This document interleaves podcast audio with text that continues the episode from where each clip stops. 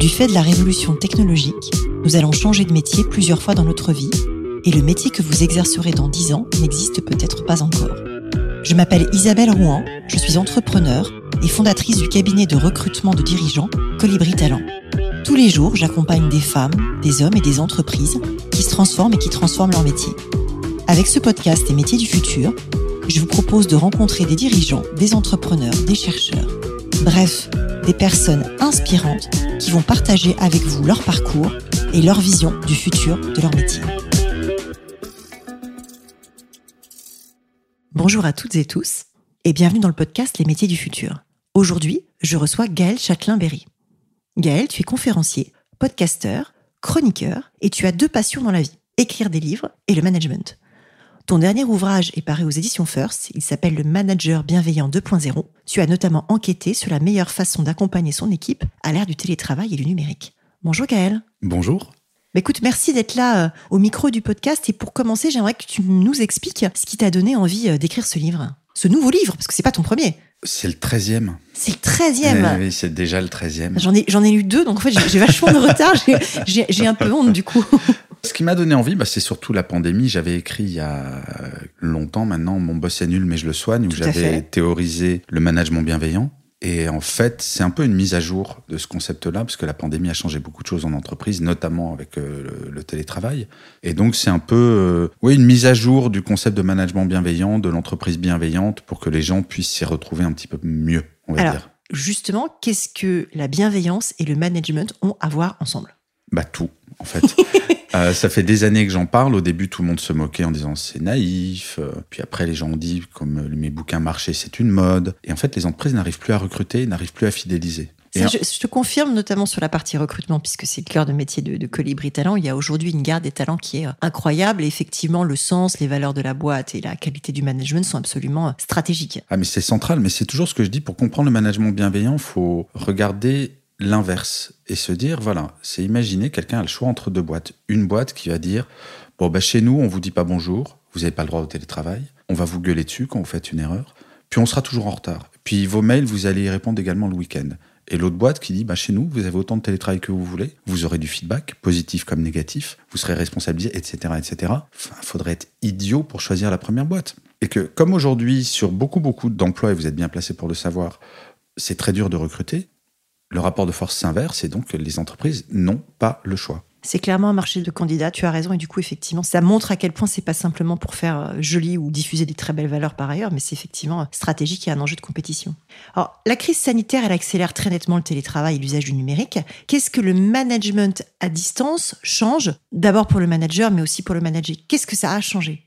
En fait, ça va être la notion de lien qui est très compliquée à garder. Enfin, compliqué, c'est pas si compliqué que ça. mais il y a des managers qui ont été très décontenancés, qui savaient pas comment garder ce lien. Par exemple, dire bonjour à ses collaborateurs et collaboratrices le matin en présentiel. Alors déjà, il y a beaucoup de managers qui ne le font pas, mais on est censé le faire. Globalement, quand on est bien élu, on le fait. Globalement, on est censé... Mais c'est la première source de démotivation des salariés, quand même, le fait que les managers disent pas bonjour. C'est consternant. On en est là, quand même. Et eh ben en distanciel, rien n'empêche un manager d'avoir un petit WhatsApp ou un groupe pour dire euh, salut les amis, je commence ma journée de travail, bonne journée à vous. Rien de plus. Ça mange pas de pain et c'est agréable si on se sent part d'un groupe. On se sent, euh, d'un collectif en fait. Ouais, d'un collectif parce que c'est pas toujours simple d'être en télétravail. Tout le monde n'est pas fait pour le télétravail. Et d'ailleurs, je pense que l'avenir, ça va être au télétravail totalement choisi. et il y a de plus en plus d'entreprises qui le font. Voilà, vous avez le choix entre 0 et 4 jours de télétravail par semaine. Vous faites comme vous voulez. Et c'est ça l'avenir, c'est que ce sera les gens qui vont déterminer leur niveau de télétravail. Et bien souvent, les jeunes veulent être en présentiel parce qu'ils ont ce besoin de contact. Ils sont moins autonomes. Ils sont moins bien logés. Et puis, il y, a plein, il y a plein de raisons. Ils sont moins autonomes. Généralement, quand on commence à avoir des enfants, bon, on n'a pas envie que nos enfants nous appellent monsieur ou madame. Donc, on aime bien passer du temps avec eux. Donc, là, on va peut-être profiter beaucoup plus du télétravail. Et en fin de carrière, ce sera peut-être beaucoup plus équilibré. Donc, euh, les entreprises vont devoir s'adapter à ça. Et il y en a de plus en plus qui le font d'ailleurs. Tout à fait, mais c'est pas le.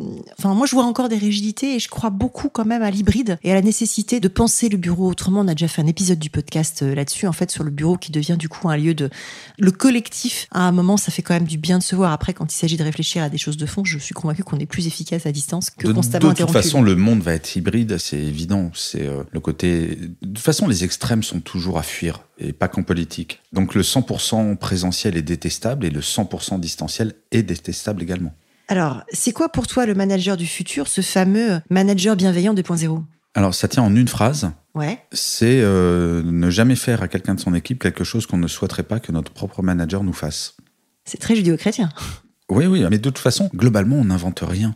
Dans nos valeurs, les valeurs que l'on porte sont les valeurs de notre société. Nos- effectivement, nos valeurs sont plutôt judéo-chrétiennes. Alors, le côté tendre la joue gauche, si on tape la joue droite, je suis pas persuadé que ça soit quelque chose à appliquer en management. Mais, mais là-dessus, oui, la bienveillance, c'est juste. ne- Est-ce que j'aimerais que mon manager me hurle dessus si jamais je fais une erreur? Non, bah ne le fais pas. Est-ce que j'aimerais que mon manager m'appelle un samedi à 22h Non, eh ben ne le fais pas.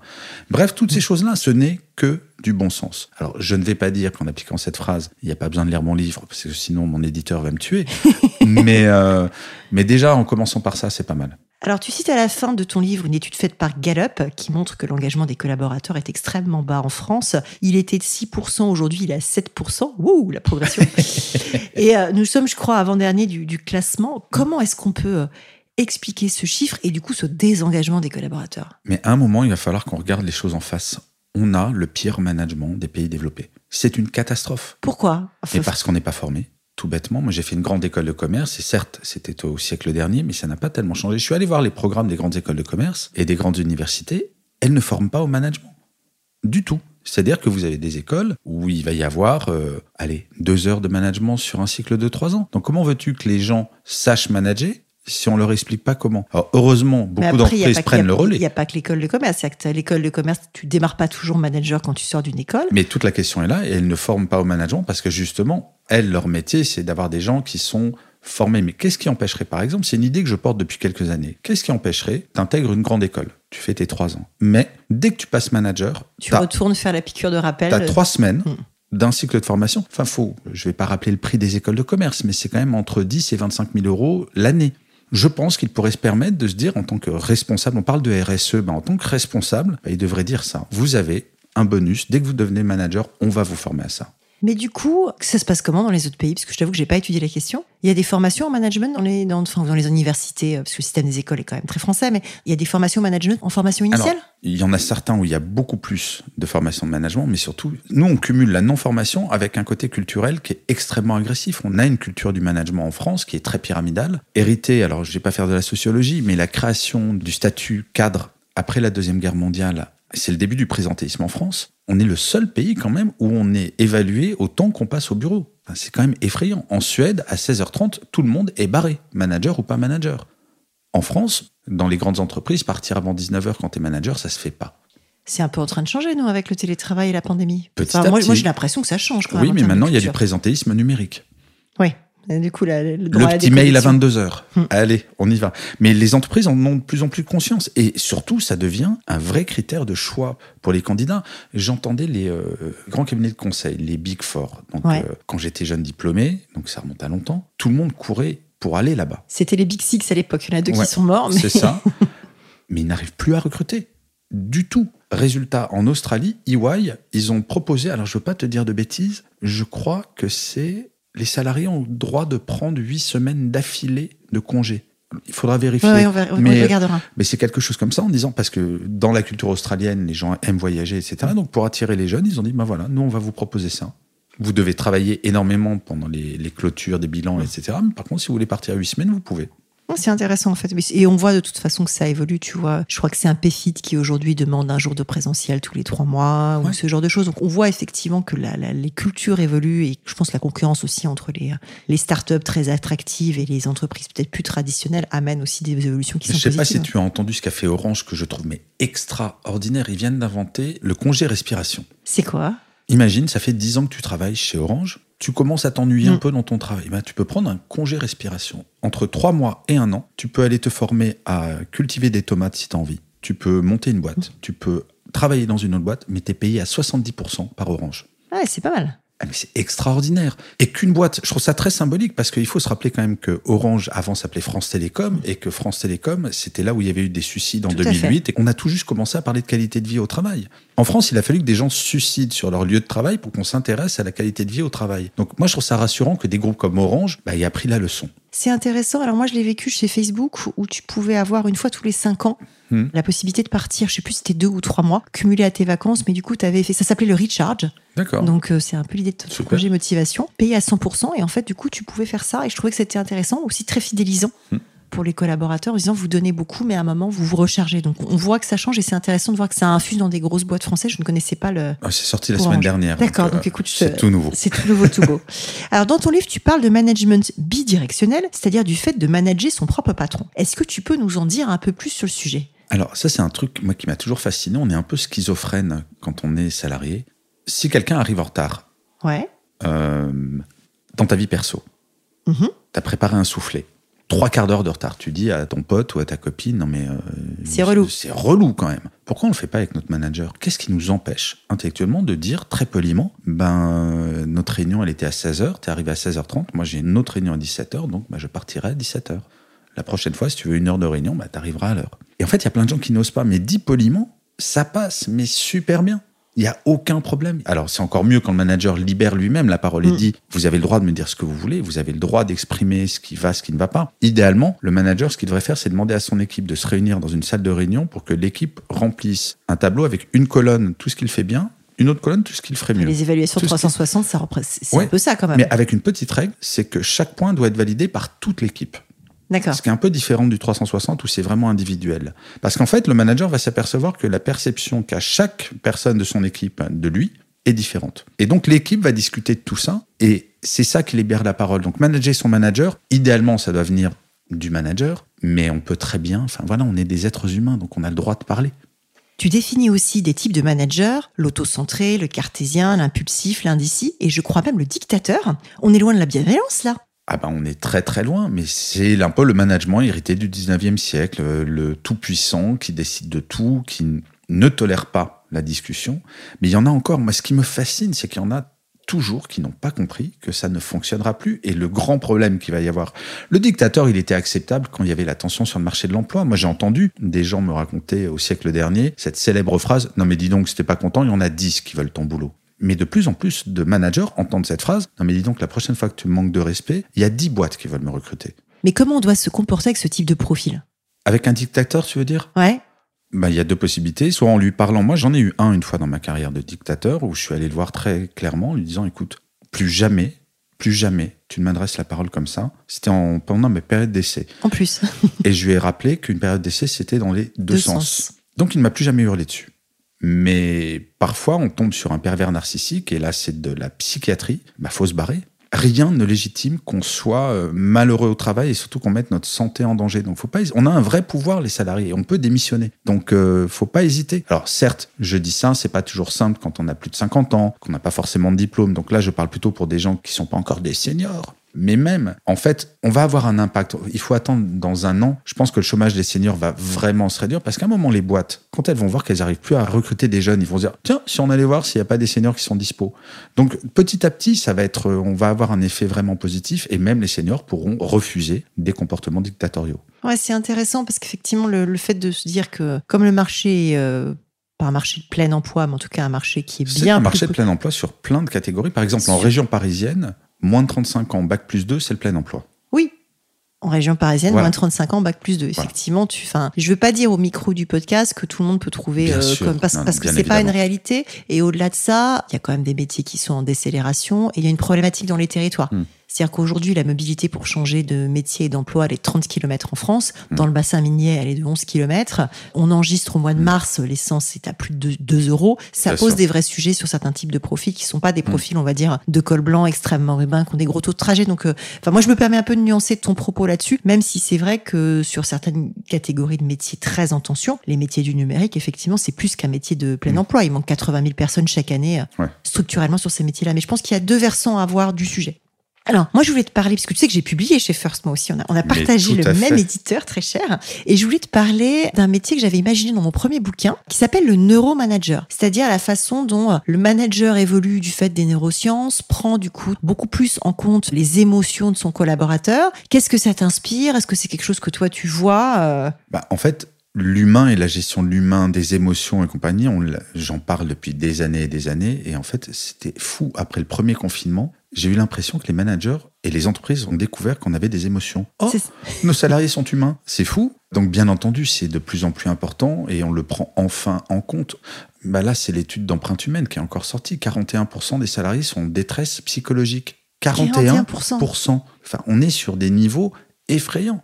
Et donc, bah, oui, bien entendu, le manager doit être attentif à ça. Il ne doit pas se transformer en psy. C'est pas la question. Mais en tout cas, il doit être attentif et éventuellement, si jamais il y a effectivement de la détresse psychologique, conseiller, euh, aller voir euh, soit un médecin, soit le, le médecin de l'entreprise. Mais par contre, quand on sait qu'on a 2,5 millions et demi de salariés français qui sont en burn-out, je pense qu'un bon manager, donc euh, qui sera attentif aux émotions, ne peut pas avoir de personnes en burn-out dans son équipe. C'est une faute professionnelle pour un manager, pour moi. Ah c'est très fort. Je vais revenir sur le 41% parce que est-ce que c'est lié au fait d'être salarié ou est-ce que euh, post-pandémie et dans le contexte euh, actuel quand même assez anxiogène, la détresse psychologique, elle est sur 41% des Français qui soient salariés ou pas salariés? J'en sais rien. je pense qu'il y a un ensemble. Alors l'étude était très axée sur le monde de l'entreprise. Donc forcément, ça n'intègre pas euh, la guerre en Ukraine, le Covid, etc., etc. Mais bien entendu qu'on n'est pas totalement schizophrène et que l'ensemble impacte mais globalement, on a un milieu de l'entreprise qui est quand même très anxiogène. Alors, qu'est-ce que toi, tu vois aujourd'hui comme euh, changement sur les métiers liés à la technologie? Ah bah, Imaginons, alors tu vas faire un exercice et les auditeurs peuvent faire cet exercice. Imaginez la pandémie en 1998. Ouais. Ben, on fait pas de télétravail parce qu'il n'y a pas de visio. C'est extrêmement compliqué. Il n'y a pas de visio. Internet est balbutiant. C'est-à-dire qu'on était encore à l'époque où il fallait se connecter à un modem qui faisait screen. Ouais, je me rappelle le modem de 56K. Ouais. Euh, donc peut-être que le choix de l'humain n'aurait pas été fait. C'est quand même la première fois que mondialement, et enfin, faut quand même en avoir conscience, mondialement, les dirigeants ont choisi l'humain contre l'économique. Ouais. On a dit la priorité, c'est l'humain. Donc les gens chez eux. En 98, on aurait fait le choix très probablement inverse parce qu'on n'avait pas le choix. Et donc, faut avoir conscience que la technologie qu'on blâme tant, ben, nous a un peu sauvé la mise. Et c'est, euh, je compare souvent la technologie à un marteau quand on dit ah la technologie, il y en a trop, il y en a trop. donc là, deuxième exercice. Je suis très exercice ce matin, je m'aperçois. Je plante un clou. Je prends un marteau, j'ai un clou. Je me tape sur le doigt, je me fais super mal. Je blâme qui? Le marteau? Ou moi Moi. Et donc, c'est à nous de nous réguler nos usages du numérique. Et il faut être très reconnaissant. Et je pense qu'on est en train de passer à une prise de conscience que le numérique, ça peut se gérer et ça doit se gérer. Après, le sujet, euh, on a parlé de nos enfants hors antenne, c'est que nous, on peut peut-être se réguler parce qu'on n'a pas une addiction aux écrans. Ce qu'on voit aujourd'hui sur des publics euh, beaucoup plus jeunes, dans des formats de plus en plus immersifs. Enfin, moi, tu vois, je, le métavers, ça peut être à la fois génial et finalement, tu dis, si tu as des gamins de 10 ans dedans qui sont complètement déconnectés de la réalité, ça va aussi poser un problème. À partir du moment où le numérique, dont beaucoup de plateformes sont liées à, l'économie du temps passé, hein, on va dire, aussi une économie de l'attention. Tu peux te réguler quand tu es bien dans tes pompes et quand tu as des choses qui sont chouettes à côté. Je pense que c'est plus difficile quand tu es euh, soit moins bien dans tes pompes, soit quand tu es plus jeune. Enfin, il y a tout ce sujet-là aussi. La déconnexion vis-à-vis du numérique professionnel, les jeunes le font nettement mieux. Mm que nous. Parce qu'ils sont digitaux natifs, donc euh, ils sortent du bureau, pour eux, c'est voilà, les mails du bureau, ils ne les regardent pas. Ouais, le droit à la déconnexion est une réalité euh, ah vraiment appliquée. Quoi. Donc euh, non, c'est les vrais catastrophiques, c'est notre génération, et malheureusement, c'est la génération qui dirige aujourd'hui. Donc ben, les managers, les dirigeants, les dirigeantes envoient des emails le soir, la nuit, le week-end, les vacances. Il y a une donnée qui est quand même assez flippante. Les chercheurs ont montré que si le dernier jour durant lequel tu n'as pas pensé au travail du tout, du tout, du, tout. du matin au soir, c'est pas le week-end dernier, tu as fait un pas de plus vers le burn-out. Essaye de te rappeler de ce jour-là. Et là, en fait, quand je pose cette question en conférence, donc j'ai quelques centaines de personnes devant moi, je dis toujours, j'ai le syndrome du regard de la vache. C'est-à-dire que les gens, je sens qu'ils sont paniqués parce qu'ils ne trouvent plus ce dernier, jour. Alors que tu es beaucoup plus jeune que moi, mais moi je me rappelle du temps où il n'y avait pas encore le numérique, mais on déconnectait tous les soirs. Et on déconnectait, euh, psychologiquement je parle, tous les soirs, tous les week-ends et pendant les vacances. On ne déconnecte plus jamais. Et c'est ça qui fait bah, qu'on a un niveau de mal-être qui est très élevé. Ouais, donc c'est vraiment une question d'hygiène numérique ah, en fait. Complètement, oui. Quel conseil tu donnerais à un jeune ou à une jeune pour préparer son entrée sur le marché du travail? Croire en ses rêves, peur de rien, et surtout pas rentrer dans un moule. Je crois que c'est même pas que je suis optimiste pour la génération qui arrive, c'est plus qu'optimiste. Je veux pas faire ma pleureuse par rapport à ma génération, la génération X, mais on a quand même tout eu. On a eu le chômage de masse, on a eu le sida, enfin on a eu mais la totale. Et euh, il semblerait que le monde rentre dans un cycle économique beaucoup plus positif. Ben voilà qu'il ne faut pas qu'ils fassent les mêmes bêtises que nous. Donc euh, il n'y a pas de limite à leurs rêves en fait. Aucune. Donc ils se lancent et ils se disent voilà ça je veux le faire, ça je veux le pas. Mais d'ailleurs c'est ce que cette génération fait. C'est je vois j'ai une collection de cinq enfants. Sur les cinq, il y en a déjà deux qui sont sur le marché du travail, sortis de grandes écoles de commerce. Une indépendante qui allait s'installer à Berlin et elle monte sa boîte. L'autre qui a monté sa boîte à Paris en ayant arrêté son école de commerce avant la fin ils créent leur business et ça fonctionne. Et c'est un truc de dingue. Cette génération n'a pas peur. Et toutes les études qui nous expliquaient, soi-disant que, oh là, vous allez voir, les jeunes générations vont avoir peur, mais ils n'ont pas peur. Ouais, ils donc- ont raison de ne pas avoir peur. Donc, osez tout et Ah être ouais. audacieux. Ouais, lancez-vous. Et euh, pour les personnes en reconversion, quel conseil tu donnerais? Ah, ça, c'est une bonne question. C'est-à-dire, pour les euh, personnes en reconversion, qui, qui comment- veulent changer d'orientation Ah. professionnelle en cours de carrière. Et c'est une question qui n'est pas de moi, c'est une question qui est d'une auditrice qui un jour m'a dit à la fin de la saison 1 du podcast, il me dit vous terminez toujours en demandant le conseil aux jeunes, mais en fait euh, il n'y a pas que des jeunes qui écoutent Alors, votre podcast. Conseil Donc pour voilà. les vieux. non, on n'a pas dit vieux, on ne dit moi, pas senior. Conseil pour ceux qui sont en reconversion, même s'ils sont jeunes depuis plus longtemps ou qu'ils ne soient pas jeunes depuis plus longtemps. Alors, je- On peut se reconvertir à 27 ans si on veut. je vais faire de la publicité pour quelqu'un. Pas pour quelqu'un, pour une association qui est juste géniale, qui s'appelle Lavarap. Ouais. L-A-V-A-R-A-P. C'est du co-développement sur six mois, donc c'est un vrai boulot pour savoir ce qu'on veut faire. Mais vraiment, et il y a des reconversions. Moi, je raconte toujours cette anecdote. J'ai euh, connu cette association. C'était l'épouse d'un ami qui était assistante de direction du PDG d'un très grand groupe média. Elle en était à son troisième burn-out. Et donc, son mari, donc mon pote, dit maintenant, t'arrêtes de bosser, c'est bon, t'arrêtes. Et elle est allée faire la varap. Elle était assistante de direction d'un PDG. Au bout de six mois, elle s'est aperçue que ce qui la faisait vibrer, son kiff absolu, ça serait de devenir dirigeante d'EHPAD. Ça fait neuf ans qu'elle est dirigeante d'EHPAD et que tous les matins, elle se lève avec la banane, qu'elle kiffe, qu'elle est heureuse. Comment elle aurait pu imaginer toute seule dans son coin, mais elle n'en avait aucune idée avant? Ouais. c'est vraiment le principe du co-développement. Donc l'Avarap, c'est un truc où il y a le temps de la réflexion. Il y a six personnes en poste, euh, six personnes qui ne sont pas en poste. Donc les groupes, c'est 12 personnes. J'imagine que ça n'a pas changé. Et c'est extraordinaire. Extraordinaire. Eh ben, écoute, c'est un bon conseil. T'es pas le premier à m'en parler. T'es le premier à l'évoquer au niveau du au micro du podcast. Donc écoute, je le note et, Et je... c'est une association, donc ça coûte en plus pas cher. D'accord. Je mettrai les liens dans les notes de l'épisode. Alors, comme tu sais, j'aime bien terminer euh, par des questions euh, un peu plus euh, personnelles. Ouhou. Oula, oula. Et la première, c'est comment est-ce que tu équilibres ta vie pro et ta vie perso? Mais en fait, j'ai pas le sentiment de travailler. C'est ça le problème. C'est pas un problème, c'est plutôt une chance. Non, non, mais c'est vrai, c'est, euh, je suis, je- si je regarde ce que je produis comme contenu, je travaille vraiment énormément. Mais si je veux m'arrêter euh, de bosser jeudi à 14h parce que ça me saoule, je peux arrêter, je bosserai le dimanche matin, c'est pas grave. Est-ce que tu peux me décrire ta journée type? Je sens qu'il y en a pas, vu ce que tu viens de me dire. Ah si, si, c'est mon côté petit vieux, ça. donc je me réveille tous les matins entre 4h30 et 5h du matin, donc tôt, euh, Ouais. sans réveil. Donc, euh, parce que j'ai besoin de très peu de sommeil. Donc là, je commence par préparer mes posts euh, Instagram, LinkedIn, répondre à pas mal de commentaires, etc. Donc ça, je le fais euh, Très tôt. très tôt. Ensuite, ça, je fais ça pendant en gros deux heures. Après, à 7 heures, je vais faire du sport. Donc, je vais courir et je vais en salle de sport pendant une heure. Après, alors je- là, j'ai déjà bu 10 cafés, hein, en gros. et après, ça dépend. Soit c'est des conférences, soit j'écris, soit je suis en rendez-vous. Enfin, c'est très variable après, sur le reste de la journée. C'est vraiment le matin de 5 heures à 7 heures où c'est quasiment tous les matins pareil. Un rituel. Qu'est-ce qui te tient éveillé la nuit?